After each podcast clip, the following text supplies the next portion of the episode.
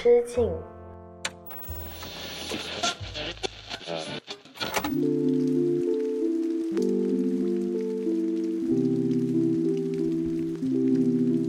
大家好，我是阿车，这里是青年媒体我要我选你旗下的一档单口音乐类播客《一人之境》，希望你在这短暂的三十分钟节目里逃离拥挤的人潮，来到只有一个人的世界，和我一起听听歌，聊聊八卦。那上一期呢，我刚刚跟仙草录了一期串台的节目，聊了聊孤独这件事情，不知道大家有没有去听啊？但其实那期节目录完之后呢，我事后还是有一直在回听那一期，然后我。里面提到一个点，就是我们在面对孤独的状态下，我跟仙草两个人的表现是完全不一样的。像仙草呢，他个人非常喜欢去自助的糖水档，又可以吃到好吃的糖水，又不用跟老板聊天。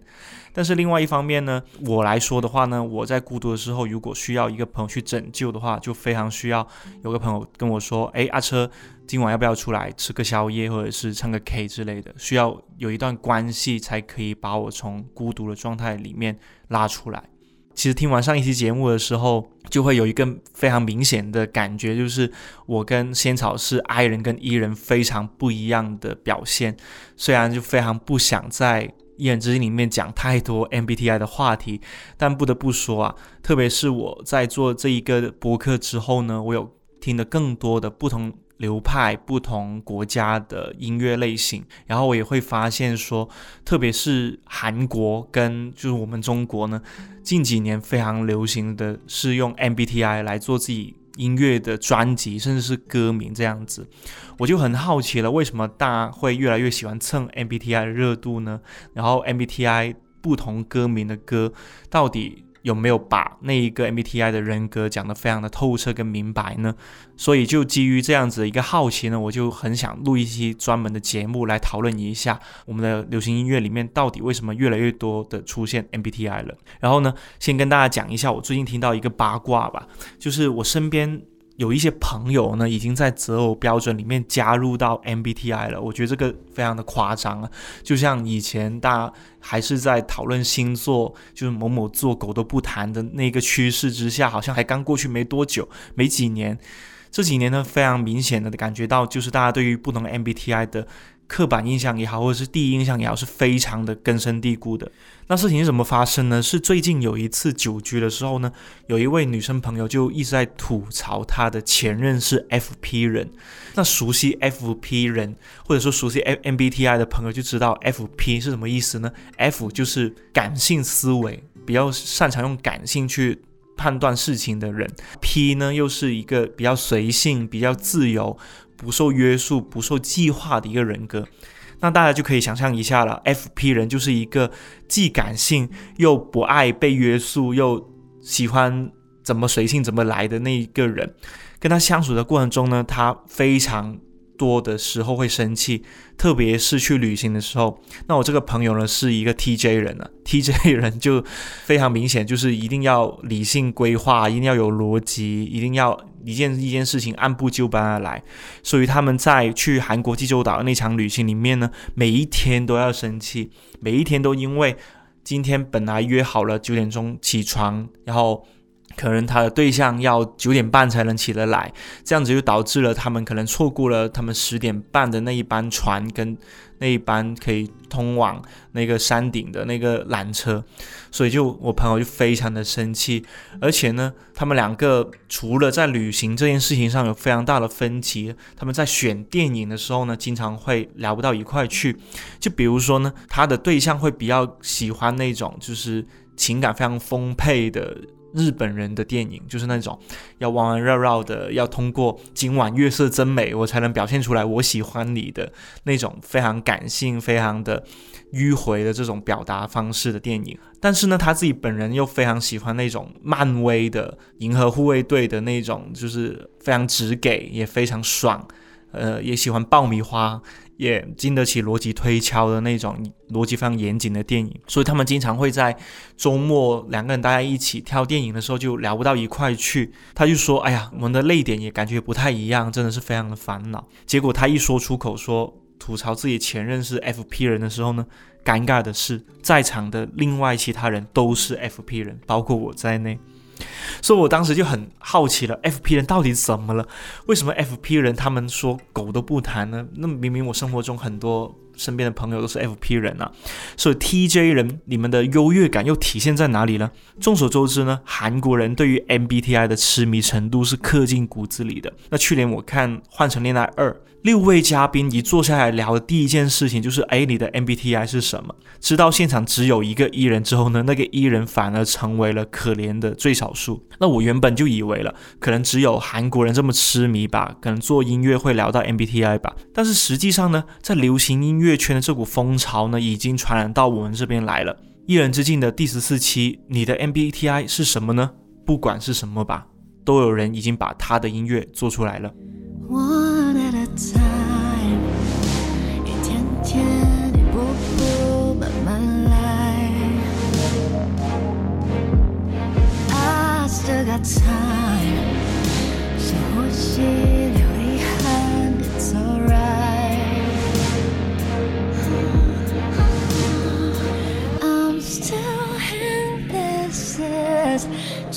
着自己，scared to face myself，去快乐，I might lose myself，需要你倾听，我只需要你，embrace me please，you incomplete my fragile paralyzed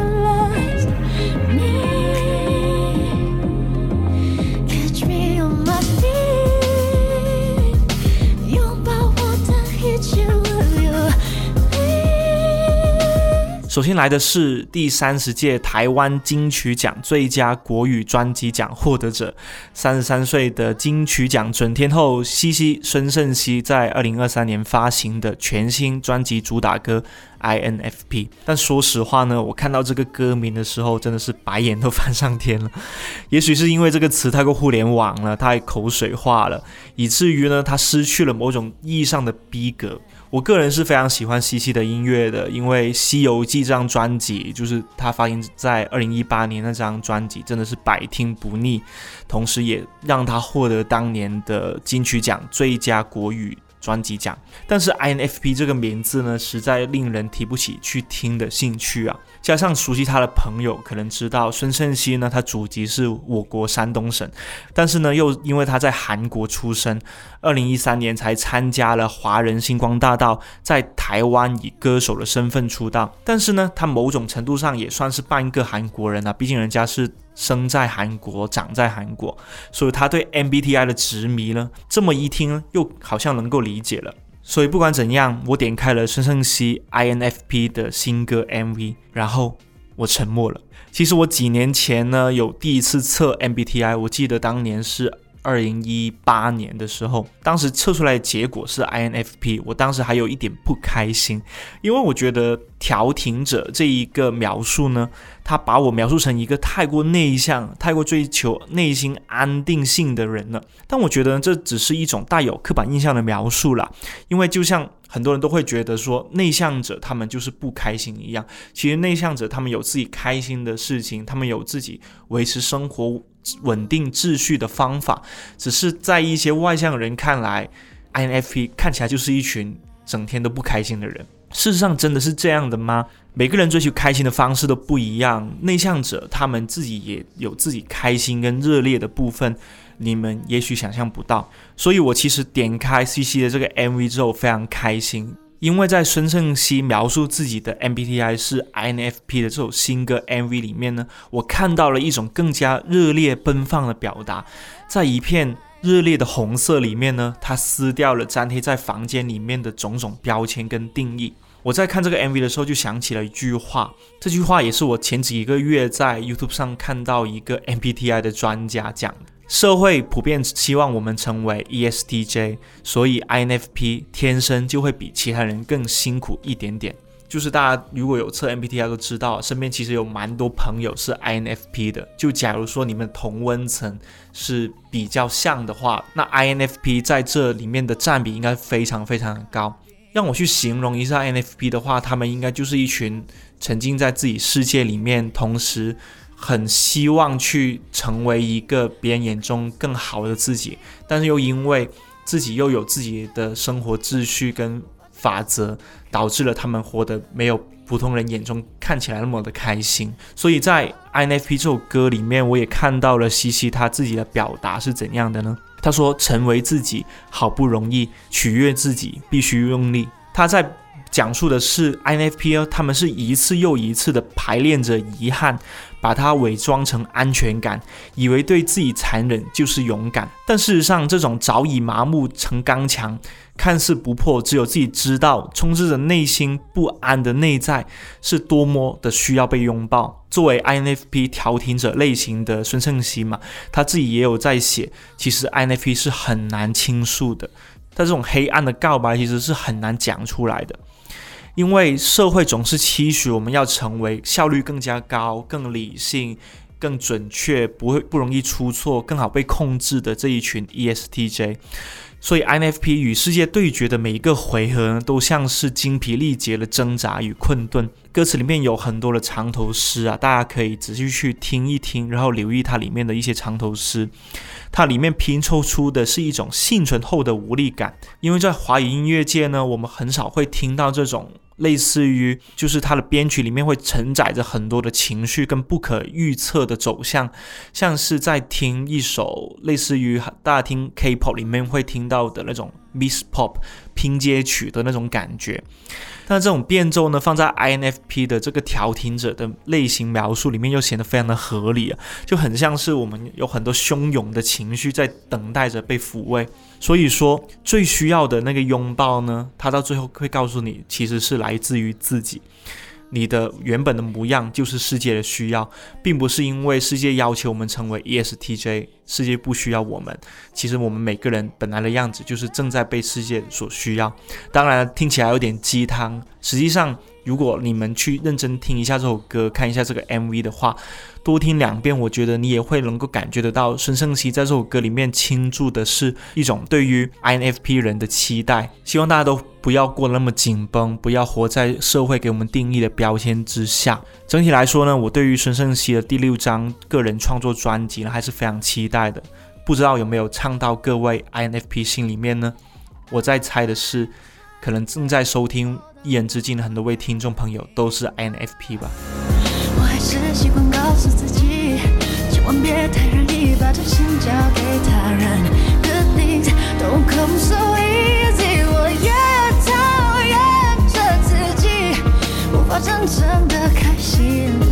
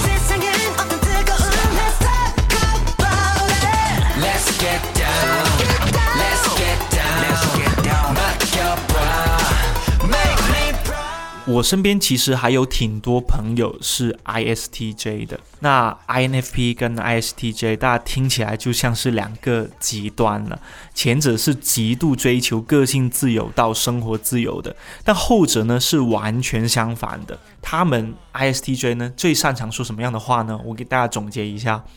当然要努力啊，当然要追求实际啊。我来这个世界不是为了随便玩玩的。我要干点东西出来，不然我会觉得每天都活得没有意义。这些经典语录呢，也是我身边非常多的 ISTJ 朋友经常会说的话。就算我个人算是一个比较脸皮厚的 FP 人呢、我也会觉得 ISTJ 真的是一群非常解嗨的人。然后有一次呢，我非常沉浸在自己的想象的泡沫里面嘛，我在朋友的酒局里面，或者是我在朋友闲聊当中，会经常讲啊、我希望我两年之后可以做什么样的事情，或者是我今年有一个很大的计划，我要去完成它，就是我很兴奋的去讲我自己觉得能够做的那件事情是什么的时候呢，突然间就会有一个 ISTJ 朋友跳出来跟我说：“你做这个东西有考虑过它的时间成本是什么吗？”我觉得你整个逻辑好像有点问题啊，你应该是先从 A 到 B 吧，你怎么可能先从 B 就到 D 呢？我听到这里的时候，我就把眼翻到天上去，当然是心里的把眼翻到天上去了，也不好撕破脸皮。但事实上，我就觉得 ISTJ 人这么跟我很难当朋友，因为他们真的非常擅长解嗨，尤其是我二十多岁那几年呢，身边的 ISTJ 人呢，当时还不叫 ISTJ，我们还把它称之为金牛座。就是金牛座的朋友呢，非常的追求现实嘛，是后后来才测了一下，才发现他是 ISTJ 的。而且有一件事情非常恐怖啊，今今天跟大家分享一个最近刚刚发生的八卦，就是在某个朋友聚会里面呢，其实现场有四五个朋友都是互相不认识的新朋友。那第一次见的朋友呢，当晚有一个话题是这样子的，就大家都在讨论嘛，诶，怎样才可以拓宽自己的社交圈子呢？去脱单呢？因为总感觉自己现在的生活有点固化了，不是去周末，不是去音乐节，还是就是待在自家里面宅着，或者就是在楼下的公园逛逛。除了碰见大叔，跟在各种音乐节看到那种狂热的粉丝，跟穿得非常妖艳的。粉丝之外呢，就没有办法认识到新的朋友了。怎样子开才可以真正意义上拓宽自己的社交圈子呢？在场有一位朋友，他刚好是 ISTJ，当晚呢也表现得非常的友善，很好聊，很聊得来，打成一片，也会开玩笑。但是我有注意到他一个小小的动作，他就是在桌子底下有悄悄的摁手机，仿佛在做的一些笔记一样。然后就趁中场休息嘛，大家都去上厕所或者是去去抽烟的时候呢，我就凑过去问他：“哎，你在干嘛？”他就说：“我在记着大家的脱单公式，以后好用上。”我震惊了。因为我觉得，怎么会有人在一个社交局里面把别人脱单技巧、什么拓宽社交圈子的技巧，真的把它记在本子里面，要变成一个公式呢？我在想的是，ISTJ 根本就是一个试图隐藏在人类当中的机器人吧？对于那些有利用价值的、符合自己公式化生存的法则的人跟事呢，他们的接受程度可谓非常之高。他们是不会表现出来排挤的，甚至很热衷于一些模仿的动作。那我总结了一下，他们的优点呢，就在于说他们会活成很多人眼中精英的模样，就是他在他们自己很擅长的领域呢，会干得非常的好。就像我那位朋友，他抄的这个脱单公式呢，他下一周就可以把它用在社交软件的 dating 上面呢，真的是特别的夸张。但缺点也非常明显啊，就是其实大家能够感觉得到吧，ISTJ 们呢，其实不太喜欢大多数人的样子的。因为个别的 ISTJ 呢，在交友这件事情上是有弊的，就是在一个社交场合里面呢，你能感觉得到一些人对你来说是他对你好像没什么好感，他好像没什么好脸色给你看，你凑过去一问，他们通常就是 ISTJ，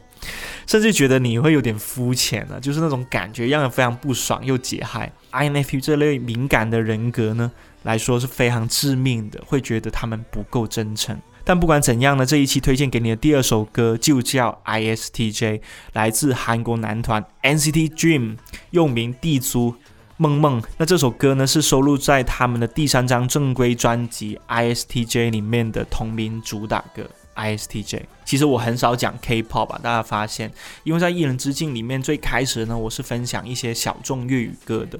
以及一些就是大家可能平常听起来它不太像是流行歌，它更加像是一种像 R&B 也好，或者是 Jazz。像上一期我也有推荐像别野加奈这一类，算是新世纪的一种音乐类型。但是 K-pop 我为什么一直以来很少聊了？因为 K-pop 它更加像是韩国新生代的一个工业产品的一个产物，就它非常的公式化，也非常的不容易出错。它前面就会有一段非常撩人的一段，就是吉他的伴奏，然后进到副歌的部分，你会听到非常丰富的 rap，也会听到一段很好听的旋律，主歌的旋律。但这个主主歌的旋律它只会持续三十秒钟哦，可能三十秒钟就有两到三个成员去抢它的部分，接着又到了它非常洗脑的副歌部分了。就韩国的 K-pop，他们其实虽然说好听，但是又因为他为了追求好听，为了追求讨好所有的听众，他就变得非常的公式化，跟没那么真诚。但不管怎样，NCT Dream 这首 ISTJ，我觉得还是推荐大家去听一下的。它算是一首蛮好听、蛮耐听的一首 K-pop。同时呢，我会觉得 NCT Dream 这一个团体呢，在韩国男团普遍音源成绩都不太好的现状之下，它算是一股清流了。就像大家如果有关注 K-pop 的话，就会知道韩国的女团跟男团在音源上面的差距真的非常的巨大。现在排在韩国音源榜前几位的 l e w Jeans 还是 IVE 还是 Le Sserafim 还是 G ider 就是你很少会听到。韩国男团会排在韩国音乐榜的前几位，除了就是最近我们 BTS 的田救国呢，他的最新英文单曲 Seven 呢就排在了前列，但事实上也是因为他人很红啊，就是韩国人很爱听他的歌。但事实上，韩国男团的音源成绩一直以来都非常的糟糕，除了 Seventeen，除了 NCT Dream。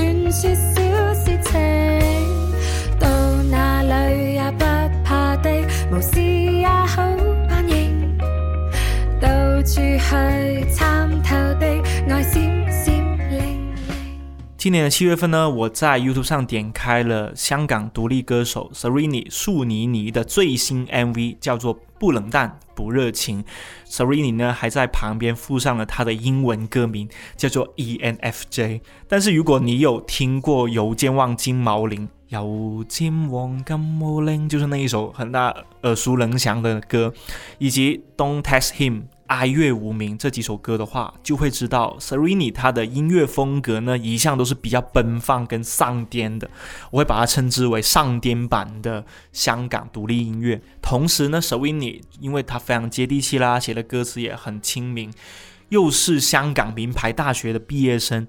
就大家叫他梁博士嘛，他的原名叫梁嘉欣。对，然后大家就叫他梁博士，所以大家都会觉得他是香港新生代里面很有代表性的文青歌手。他自己玩的音乐呢，也是很有意思的风格。然后我特别喜欢他的一首作品，叫做《Let Us Go Then You and I》。那首歌呢，被香港的很多乐队的主唱都给翻唱过。尤其是 Rubberband 的主唱六号，他翻唱的版本是非常的好听，推荐大家去听一下六号翻唱的《Let's Go Then You and I》，非常的温暖，非常的励志。就是在我不开心的时候，我每次都会听那首歌。但这一首新歌《不冷淡不热情》，又名 ENFJ 呢，我听完之后有一种感觉，就是它描述了一种作为曾经的 ENFP 人无法理解的一种状态。我听完之后会觉得说，诶 e n f j 跟 ENFP 最大的区别就是，他们是彻底活在自己划定范围的小世界里面的一群人了、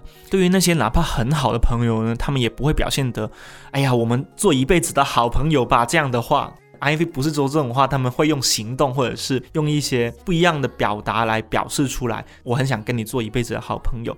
但 ENFJ 是不会这样子的。为什么呢？因为他们身边的朋友实在太多太多了，多到你不会怀疑他们跟你疏远之后呢，马上就会找到新的社交圈子跟生活追求了。所以 ENFJ 某种程度上他们是交际花，而且作为朋友来说是很好的，但作为挚友呢，总有一种他凭什么活得这么自在啊？这种不公平的感觉就会慢慢的从心里面冒出来。但 s e r e n 又说了，那是你们对于 E ENFJ 的小小误解啦。我们虽然群群攻，群群攻是什么意思呢？在粤语里面就是一个，我虽然很喜欢打嘴炮，我很喜欢开玩笑，很喜欢就是胡说八道，就是张口就来。但是呢，我是事实上又是一个很知情识趣、很懂得照顾每一个敏感朋友那种微小心理的一个妈妈，所以我会形容 ENFJ 在朋友堆里面呢，这样的角色非常像活得自由版本的妈妈。他们很擅长在伤心当中寻找开心，而且朋友不多，但也不跟谁规划成终身挚友的这种又亲密又疏离的关系。所以我会觉得保持距离，让每个人都活得开开心心，是 ENFJ 们最大的愿望。我前阵子有跟一个 ENFJ 的朋友聊天，我会感觉到他身上有着一股我们都很羡慕的能量，特别是看多了。日本电影的朋友就会发现，日本人在情感表达这件事情上是非常绕的。前面也有讲过，就是他们表现喜欢这件事情是打死都不会说出来，哪怕是在一起很多年的情侣，从他们口中直接说出 “I s t e l 这样的“我爱你”这样的表达是几乎不可能的。他们会拐着弯来表示，哦，其实我是很重视你，我是很。重视我们这段感情的，以及在日本人的暧昧里面呢，他们的暧昧真的像阅读理解，就是有点像我们今天晚上去哪，对于他们来说就跟告白是没有区别的。所以我听完 Serena 这首《不冷淡不热情》之后，我就会感叹，如果像 Serena 这样的 ENFJ，他活在日本的话，他会非常的痛苦，因为身边不会有人能够。跟他共情，以及他說的每一句口嗨的話，都有可能被別人當真，被敏感人聽進去。當然，他們活得開心就好。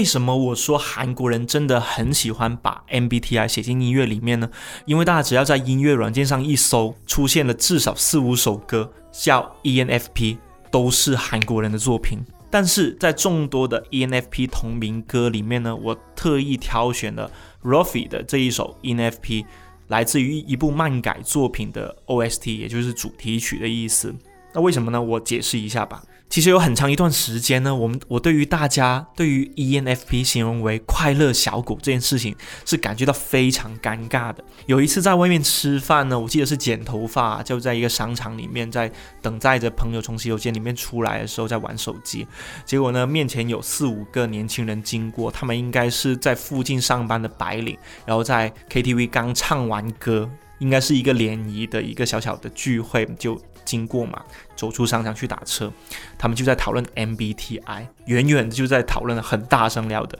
然后一个男生呢就说自己是 ENFP，其他女生就非常捧场嘛，就大家都知道这种联谊的派对就一定有个人是捧场跟假嗨的啊，你是 ENFP，你是快乐小狗诶，大家就闹腾腾的聊天嘛。然后我就吸引了我的注意力，我就瞄了一眼那个男生，我很想冲过去说。你们能不能谁不要谁都形容成快乐小狗？我也替那个男生感到尴尬了，因为他说 ENFP 的时候，应该也有预料到大家会把他形容成快乐小狗，但他的样子应该狗没有什么联系，就是跟小狗可能没什么联系吧。对，但就非常尴尬。而且呢，作为很长一段时间的 ENFP 呢，我觉得比起关注 ENFP 们在社交场合的表现有多么的阳光活泼，多么的跟每个人都有话题聊，就是跟每个人都可以交朋友，倒不如好好关心一下 ENFP 人在喜欢一个人的时候，到底会有哪些具体的表现。那今天给你分享的第四首歌来自于 Rofi 的。ENFP 歌词写的非常细腻，他描述了一个 ENFP 女生在喜欢一个人的时候会默默做的那些事情。那接下来就给你分析一下，他到底歌词里面讲的是什么吧。首先呢，他从第一句就开始说了，他是这么说的：他说每天都在世间你的 Instagram，真的很想知道你跟谁吃饭，在哪里喝的咖啡，一整天不断在刷新页面，一个人这样。心动的短信，等到无心的回应。你对于其他事情并不在乎，看到你写下心烦的文字，我也跟着摇摆，心情因你而变。我看到这里的时候，我就感觉我这一期一定要分享 ENFP 的喜欢一个人时候的心情给大家了，因为我前阵子也听到一个 ENFP 的朋友在讲，他跟前任分开之后，还怎么默默关注对方的社交动态的。我当时就劈头盖脸的骂了他一顿嘛，怎么？分手后还搞这一套啊？结果他就说呢啊，确实他们分手的时候是分的有点藕断丝连的感觉了。就他一直觉得对方对他还是有感觉的，只是两个人迫于异地，又迫于两个人的社交圈子、生活圈子是完全不一样，未来规划要不要结婚这件事情也完全不一样，所以他们没有办法在一起。但是呢，他们有在悄悄做一个举动，就是朋友圈非好友。可以查看十条朋友圈的这个功能，我感觉到非常的震惊，因为他们两个明明互删了微信，却可以看到对方的朋友圈，这件事情让我觉得啊，你是怎么做到的呢？他就说了，哪怕已经分手了两年了，大姐两年了，他还在翻回他们当年在一起的某条朋友圈。因为虽然删掉了微信嘛，但是点赞朋友圈或者是在下面评论呢，那个头像还是会在那里的。他就点进去那个头像，发现了居然可以查看对方的十条朋友圈，以前是看不了的，但现在莫名其妙就能看了。他当时就马上做起了阅读理解了，为什么能够查看十条非好友的朋友圈呢？他是给我看的吗？还是说撩心的人？哎呀，哪怕不用交。加微信也可以让对方看到我是一个很有趣的人。我每周末都去飞飞盘、打壁球、遛狗，以及去各种社交聚会哦。唉，他当时就跟我说了：“你说他是不是为了让我看看他朋友圈都在做什么呢？”我就说：“那你呢？你有设置这一个功能吗？”他说：“我也有，我也想让他看看我最近过得挺好的。”然后我就把眼都翻到天上去，原来 ENFP 人你们就是这样子搞这一套的吗？就是这种不动声息的喜欢，但是又明目张胆的爱着好的，那说回 ENFP 这首歌啦 r o f i 的这首作品，我在里面我非常喜欢副歌部分的这句歌词：为何不早点跟我说你也很孤独？为何不早点跟我说你也会因为季节变化而伤感？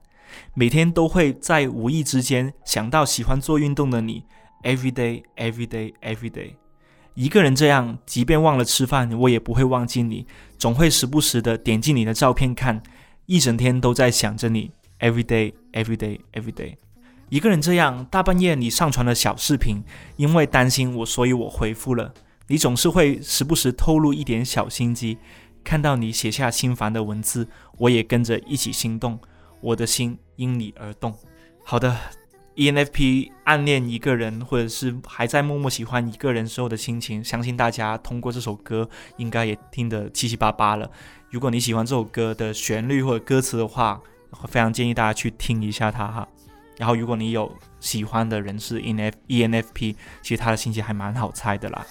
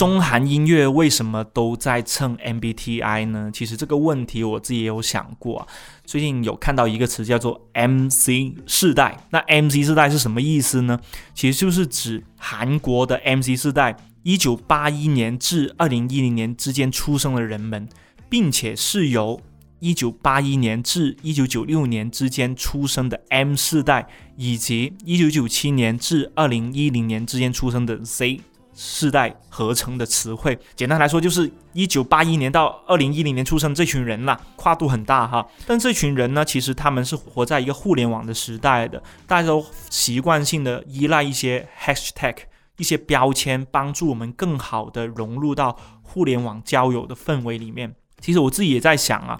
在儒家社会里面呢，MC 世代是一群有想法但是没礼貌又不懂规矩的人，因为我们不遵从那种韩国的长幼有序啦，不讲求你比我大多少，你就是比我懂得多，而是我怎么想我怎么来。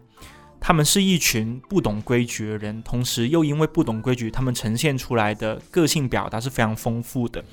所以其实某种程度上，MBTI 跟星座一样，它都是一种规则，是一种游戏的玩法，是一种我们还在玩着同一套更好玩的评价体系里面，这一种认同感跟安定感，是我们这一群活在东亚的人非常需要的秩序。但也有可能没有我讲的那么复杂了，大家可能也只是需要一些谈资，可以在一个社交酒局上面打破尴尬、破冰的一个话题而已。那不管怎样，如果你这一期你的 MBTI 没有被我讲到的话，也欢迎留意一下我在这一期的评论区里面放出了一个歌单，因为我在歌单里面准备了除了今这一期 INFP、呃 ISTJ。ENFJ 以及 ENFP 以外的其他 MBTI 的歌，不出意料，大部分都是韩国人写的，